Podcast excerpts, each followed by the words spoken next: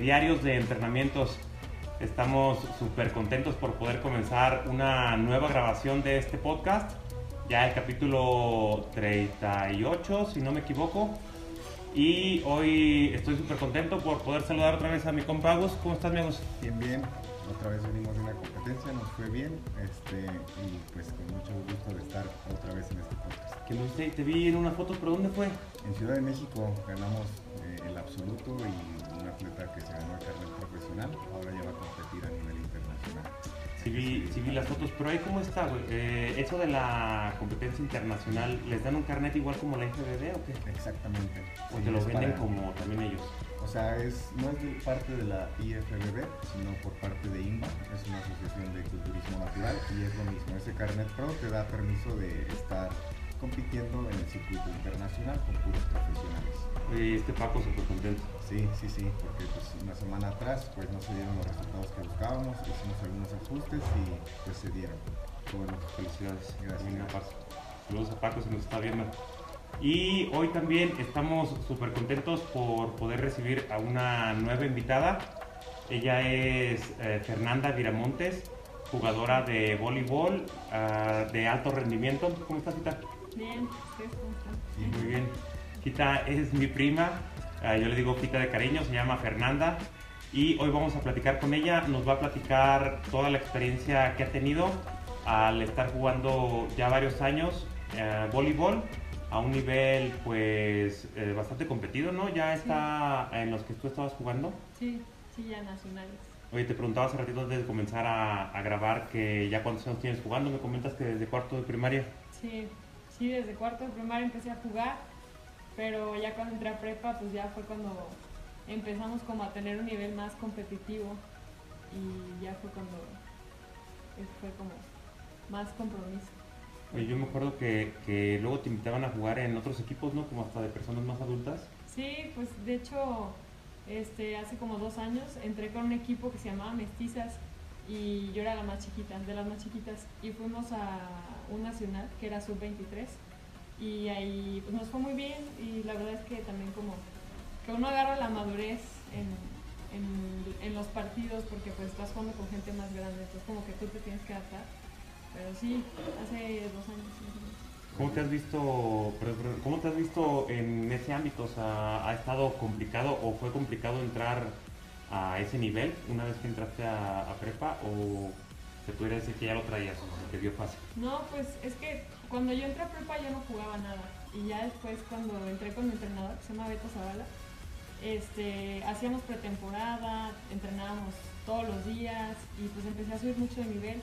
Y luego ya cuando entré a segundo de prepa fue cuando ya como que los equipos me empezaron a invitar y pues ahí fue cuando entré con ese equipo. Pero sí, sí, la verdad sí me costó adaptarme, porque sí mi, mi motricidad estaba al revés, entonces también cambiar mi entrada de remate sí me costó mucho, pues un año más o menos.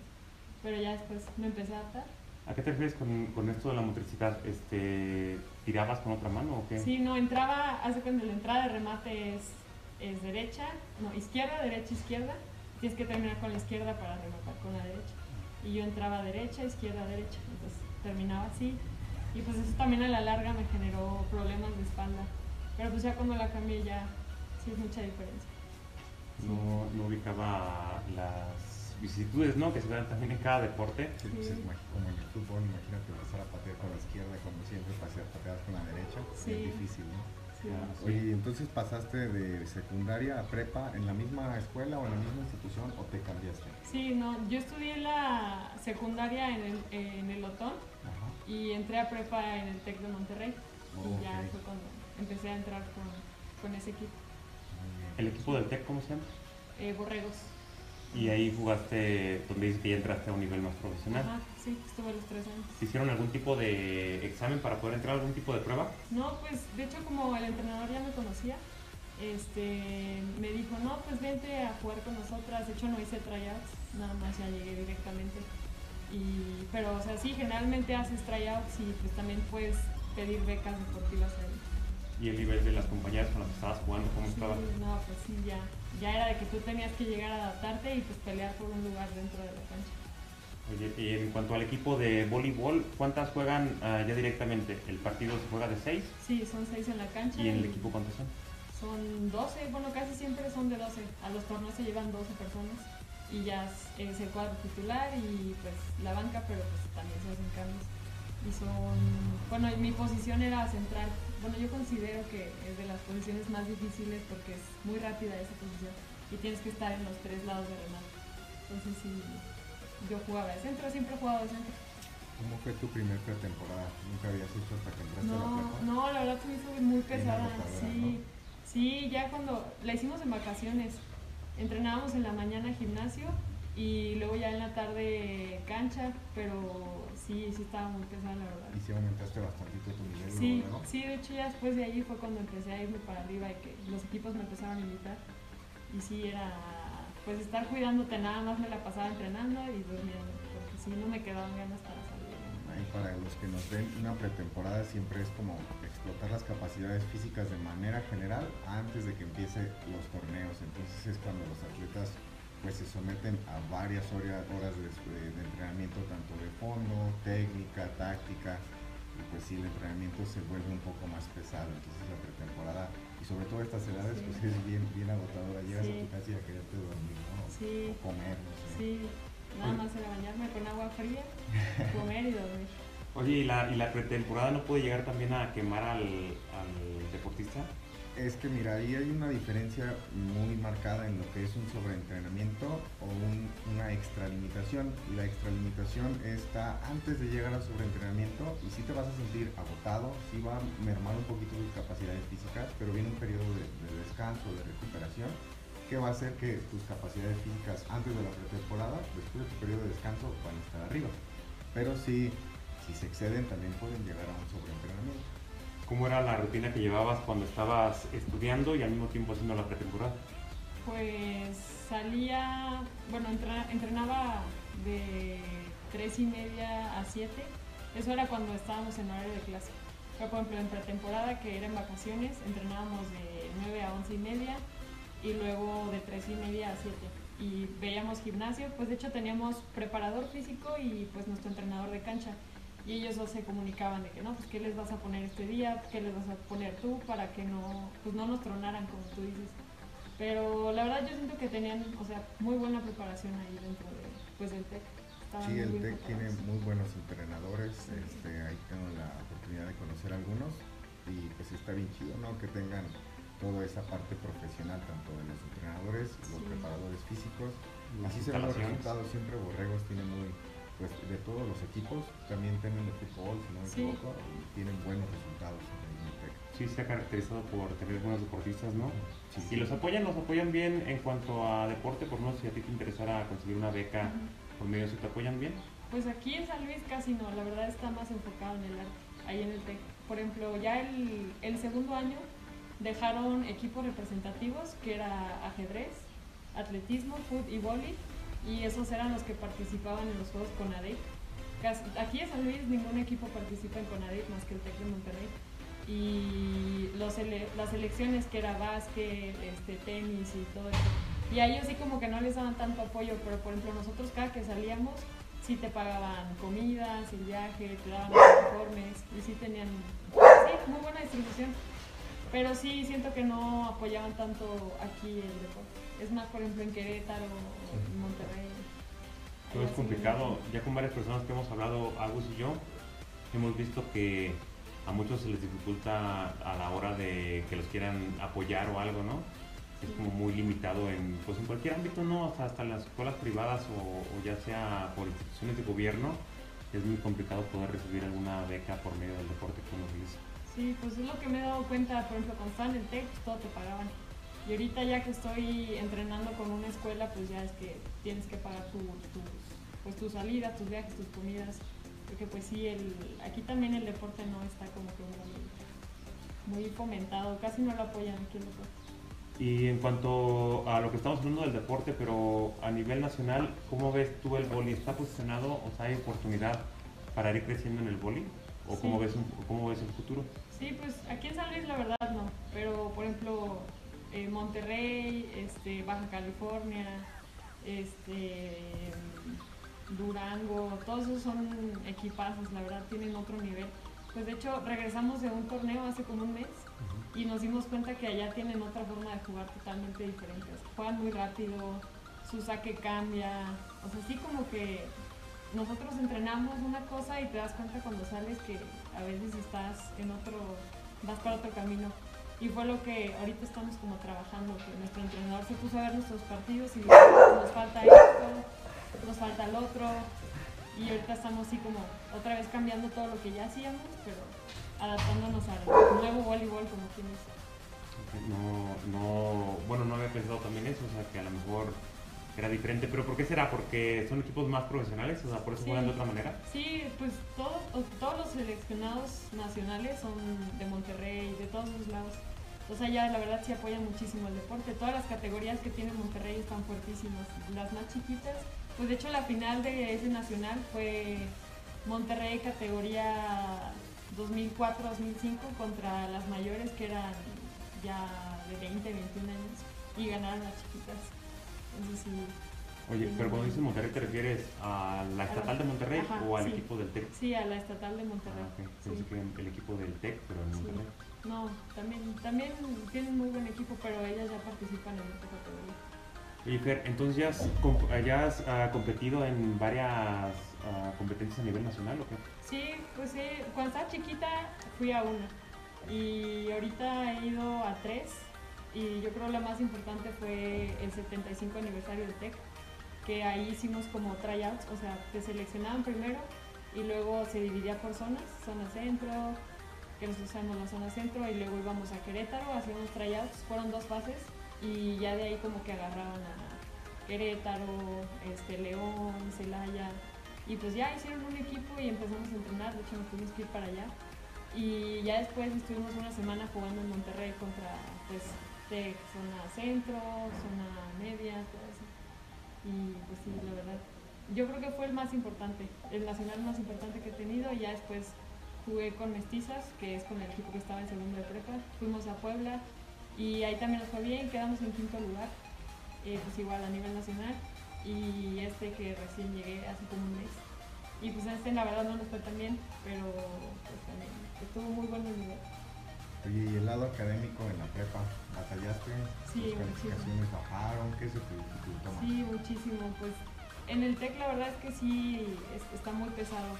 Entonces sí, se me hacía a mí muy complicado porque pues como también el TEC me queda muy lejos de mi casa, pues también era como otro tiempo que perdía en venirme para acá y ya llegaba bien cansada de entrenar y todos los días tenemos exámenes, entonces también pues era como, tenía la misma responsabilidad y, y y la escuela porque pues también nos hacían firmar carta compromiso y así. Y también pues tenías que tener buenas calificaciones porque si no te sacaban del equipo. O sea, si no tenías cierto promedio pues te daban de baja hasta que te recuperaras. ¿Y si tenías buenas calificaciones? Sí, sí, o sea, nunca, nunca llegué a tener problemas en ese aspecto, pero sí se me complicaba mucho.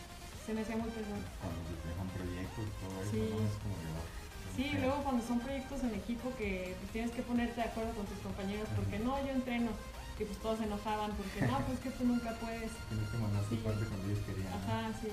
Entonces sí, fue como acoplarte a todos. Y por ejemplo, no, no llegabas a faltar a tus entrenamientos para cumplir con la escuela o con tus amigos, cosas así. No, de hecho era al revés. O sea, faltaba a mis cosas por tener que estar entrenando.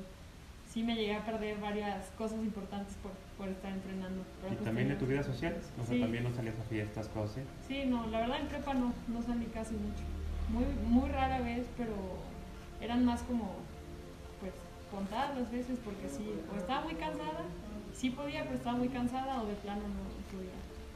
Oye, Fer, y por ejemplo, han visto que, por ejemplo, un ejemplo, por ejemplo, en el fútbol está muy eh, vista la diferencia entre los equipos de hombres y los equipos de mujeres.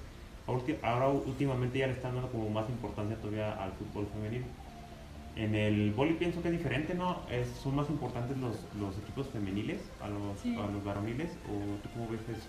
Sí, pues yo siento que está muy dividido. O sea, sí, como que son cosas muy diferentes. Por ejemplo, aquí el varonil, no, bueno, no conozco de, de, buenos equipos. Pero en el femenil sí, la verdad es que está muy peleado todo el boli. Pues es como a donde más compiten, pero el varonil sí no. Hay, un chavo de aquí que jugó en la selección nacional en la sub-18 creo hace como tres años y ahorita anda aquí jugando. Se llama Sebastián, Sebastián Raza. Y también, o sea, pero es el único así como que ha sobresalido que yo conozco. Aquí hay equipo o- o, varonil de estatal, ¿o qué? Sí, sí, pues también se juntan y igual van a, a jugar, pero pues siempre son los mismos, como que no entran nuevos, no salen, siempre son como que los Es que yo mismos. me acuerdo que en la primaria todos, ah, bueno, en las BQ, prepa, todo eso, que estaban escogiendo un deporte y todo eso. Los hombres ni siquiera volteaban a ver. Sí, no, también es eso. fut. Son muy Y ya pocos los los que que no quedaban en fútbol, no sé, no quedaban en básquet, pues ya, bol. tocó bol. Ajá, Sí. exacto. Yo creo que también tiene que ver mucho eso, el aspecto cultural de México, de que, Sí. ah, bueno, se pensaba que antes era para mujeres el boli, ¿no? Pero, pues no, debe de ser igual para... Sí, claro, con todos. Sí, eso es algo que yo también pienso, que a lo mejor pues también puro fútbol aquí. Oye, Fer, ¿y luego qué diferencia hay, eh, por ejemplo, en el boli que se juega en canchas cerradas o, por ejemplo, el boli de Playa. ¿Es diferente? ¿Son las mismas reglas o se juega parecido o cómo No, está ahí? cambia, cambia muchísimo. Yo creo que están separados, o sea, no tienen nada que ver uno con otro. Si por ejemplo entrenas playa, pues son dos, casi siempre son parejas. Y igual con tres toques se juega igual, pero está muy complicado. El hecho de estar en la arena, pues tienes que saltar muchísimo más y está más cansado. También tiene en las rodillas y te, te pesa muchísimo. Y ¿Lo ya de por la arena? En la arena. Sí, en la arena. Y ya por ejemplo en cancha pues se juegan seis, ya es un poco más como colectivo el trabajo. Y pues también cambian, cambian un poquito las reglas, pero pues es muy similar. Pero sí, o sea, si tú juegas boli de playa tienes que entrenar eh, muy aparte. Si juegas sala, pues también tienes que estar muy aparte. Oye, Fer, ¿y ahorita qué planes tienes? ¿Estás jugando en un equipo, me comentas, que se llama Tuneritas? sí. Eh, ¿Qué planes tienes aquí en, en este equipo? Pues, pues seguir creciendo. Ahorita la verdad es que sí, ese equipo se hizo hace meses porque fue decisión del entrenador que tenía en el TEC y lo hizo y pues de hecho hay como cinco que estaban conmigo jugando y está mucha gente está volteando a ver a pues a este equipo y está entrando, saliendo igual. Pero pues yo creo si es que no me llego a ir a alguna otra universidad, pues a lo mejor me quedo ahí y si es que por ejemplo mi plan es entrar a la autónoma aquí a derecho. Pues también el equipo de la autónoma pues es muy bueno, entonces a lo mejor estar jugando con esos. Oye, y lo que nos comentabas acerca de las becas, ¿es complicado o pedir alguna beca para ingresar a, a hacer tus estudios en alguna universidad que te apoye? Pues no, o sea, nada más tienes que ir como a visorías y ya es cuestión de los entrenadores cómo te vean y también el porcentaje que te ofrezcan. Por ejemplo, cuando estábamos en el TEC, este, me acuerdo que la primera beca que me ofrecieron fue en los DEC. Eh, está en Celaya y pues ya nada más te ven jugar y te dicen, no, pues te ofrezco tanto, te puedes quedar aquí en la residencia de, la universidad y así. Y pues ya tú decides. Igual, como por ejemplo, hay muchos visores que, que llegan a ir a los nacionales y es más fácil que te vean a que tú vayas a tryout. Pero, o sea, yo no considero que si tienes el nivel no es, no es difícil. Pero si sí, se, o sea, si sí quieres una beca y pues se te complica también, el boli es como de mucha altura. Y por ejemplo, allá en Monterrey, yo soy promedio. Entonces, Sí, ajá, sí, yo soy promedio. Entonces, por ejemplo, aquí los centrales suelen ser los más altos y allá pues también los más altos, pero por ejemplo, los más altos allá es 1,85, arriba del 1,85. Entonces también es como ver todo eso. Oye, Fita, ¿y cómo está toda la onda del boli? Eh, ¿Cómo lo ve tu familia? ¿Recibes apoyo por parte de ellos? Uh, ¿Lo ven positivo que vayas a jugar a otros lugares? Este, ¿Cómo está todo esto? Sí, pues yo siento que siempre me han dado libertad. O sea, me acuerdo que, por ejemplo, pues, mis papás siempre están ocupados y no suelen ir a verme mucho jugar. Pero hace poquito mamá fue a verme jugar y dijo, ah, no, pues sí juegan bien. y ya como que se empezaron a meter más en, en el deporte. O sea, ya les gusta acompañarme en los juegos.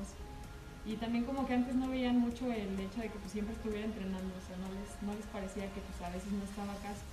Pero ahorita ya como saben que es algo que me gusta, que me llena, eh, pues sí, sí me apoyan. Sí, es como, ah, pues te vas a ir a jugar. Si por ejemplo, ya estando en la uni, te llega alguna oferta de, de alguna otra universidad y que quieres estudiar Derecho en Autónoma, Sí, ¿qué po- pasa por tu mente ese hecho? O sea, ¿te cambiarías? Sí, yo creo que sí. Sí te irías por el lado del deporte. Sí, pues era lo que estaba viendo ahorita, sí, este, bueno, también me ofrecieron beca en Jalapa, en la Nahuac, también cuando fuimos a Valles, fuimos también a jugar a Valles, estaba ese equipo y lo vi jugar y pues la verdad que, o sea, está muy bueno el equipo. Y pues también sería una opción, pero pues es considerarlo. Pero sí, o sea, yo creo que sí. Sí, sí, es importante. Yo pienso que, eh, bueno, es mi opinión, pero yo pienso que a veces en ese tipo de deportes eh, está complicado. A veces no aprovechas ese tipo de oportunidades y te van rápido y pues ya uno no alcanza la edad después o por sí. cualquier otra cosa. Sí, Muchas veces se tiene que sacrificar algo del estudio o algo de la familia, pero pues pienso que son pues la moneda que se paga, ¿no? Para, para tener que ser bueno en tu deporte. No sé si vieron ejemplo una película que estaba en Netflix que sale este Brad Pitt. No me acuerdo cómo se llama, el juego del destino, no, el juego, el, el juego, ¿no? ¿no? no me acuerdo, juegan béisbol. Ah, lo que tú dices el juego de no es de básquet. De básquet, ajá. Sí, este, este es de béisbol y ya de cuenta que cuando él estaba como chavillo al principio y lo invitan a jugar así y van a hablar con sus familiares y dicen, no, es que él, tiene- él está dotado y la verdad le va a ir muy bien, que no sé qué. Y los papás le dicen, no, no vayas, que no la vas a hacer, no sé qué, no sé qué. Dijo, no, me voy a arriesgar y en el primer partido lo tronaron, güey, él dejó de estudiar y todo y nada, más jugó un partido y ya, se acabó su carrera deportiva. Y entonces es complicado, o sea, muchos no, o sea, no nos podemos a pensar que a lo mejor puede ser una carrera corta, una carrera larga, puede ser fructífera o no, pero pues es parte de lo que se debe arriesgar. Ya ves que hace algunas semanas te dije, ay Fer, te deberías ir, o sea, si, Sí. si tienes la oportunidad, aprovecha, o sea, eso Sí. va a ser momentáneo. Sí, es que es lo que yo, lo que yo pienso, o sea, el irte sí implica como otra vez tener que tener esa vida que pues a lo mejor muchos no se acostumbran. El hecho de nada más estar entrenando, estudiando, durmiendo, y pues a veces como que sí dan ganas de tener como más una vida social. Entonces sí, y la verdad es que también, por ejemplo, en la parte mental, sí es complicado el, el hecho de tener tanta presión, sí como que te, a veces te, te gasta mucho, entonces o sea, diría que mi experiencia en prepa pues fue muy buena, pero no sé si quisiera volver a repetirla, no sé. En la universidad ya es Sí, un poco más y- complejo ajá, y, la carga. ajá, y siento que, o sea, sí, voy a estar jugando vóley pues unos años, pero me gustaría enfocarme más ya en, en, pues, en lo que voy a estar como estudios. profesión, ajá. Pues por eso sí como que ahí es donde le pienso. Sí, sí, hay que checarlo muy bien antes de tomar todo este tipo de Sí. decisiones, ¿no? Sí. Pero está chido, la verdad, la verdad pienso que, Son que experiencias. son experiencias que vas a ir pues ya viviendo y pues ya vas a ir tomando las decisiones sobre la marcha. Sí, sí. Pues qué chido. Oye, y en cuanto a la alimentación, cuando, llev- cuando llevabas el entrenamiento o que dices que estuvo un poquito más exigente. ¿te ayudaban también con algo de la alimentación o ya eso cada quien en sus casas? Pues era un poco más libre, pero sí nos daban muchas pláticas. Nuestro preparador físico sí nos, este, nos decía, no, pues más o menos nos guiaba cómo teníamos que comer. Pero sí fue un poco más libre también. Cuando ya se dividió todo eso de representativo y selección, ya fue cuando nos mandaron a todas con la nutrióloga y nos empezaron a dar como dietas. Pero no duró mucho, duró como, solo mucho cuatro meses. Pero no era una dieta tampoco estricta, simplemente era como para llevar una buena alimentación y que supieras comer. Sí, ya hemos platicado también con este Agus en varios podcasts la importancia de una buena nutrición, ¿no? Cómo puede mejorar tu desempeño, ciertas cositas que puedes cambiar en tu alimentación. Porque muchas veces uno come bien y hace las cosas al 100 casi en la comida como te la pudiera eh, encomendar alguien, por ejemplo. Pero a veces haces ciertas estrategias nutricionales y tu rendimiento puede mejorar un buen. Sí. Aquí está Agus cuando necesites también que Sí, te ayuden con algo. Y la verdad se me hace, se me hace algo padre que a veces, a veces uno no toma en cuenta. Te digo, comemos bien y decimos, ah, ya es suficiente, entreno chingón. Sí, Pero muchas veces esos pequeños detallitos que solo saben los profesionales te dan un boost bien cabrón.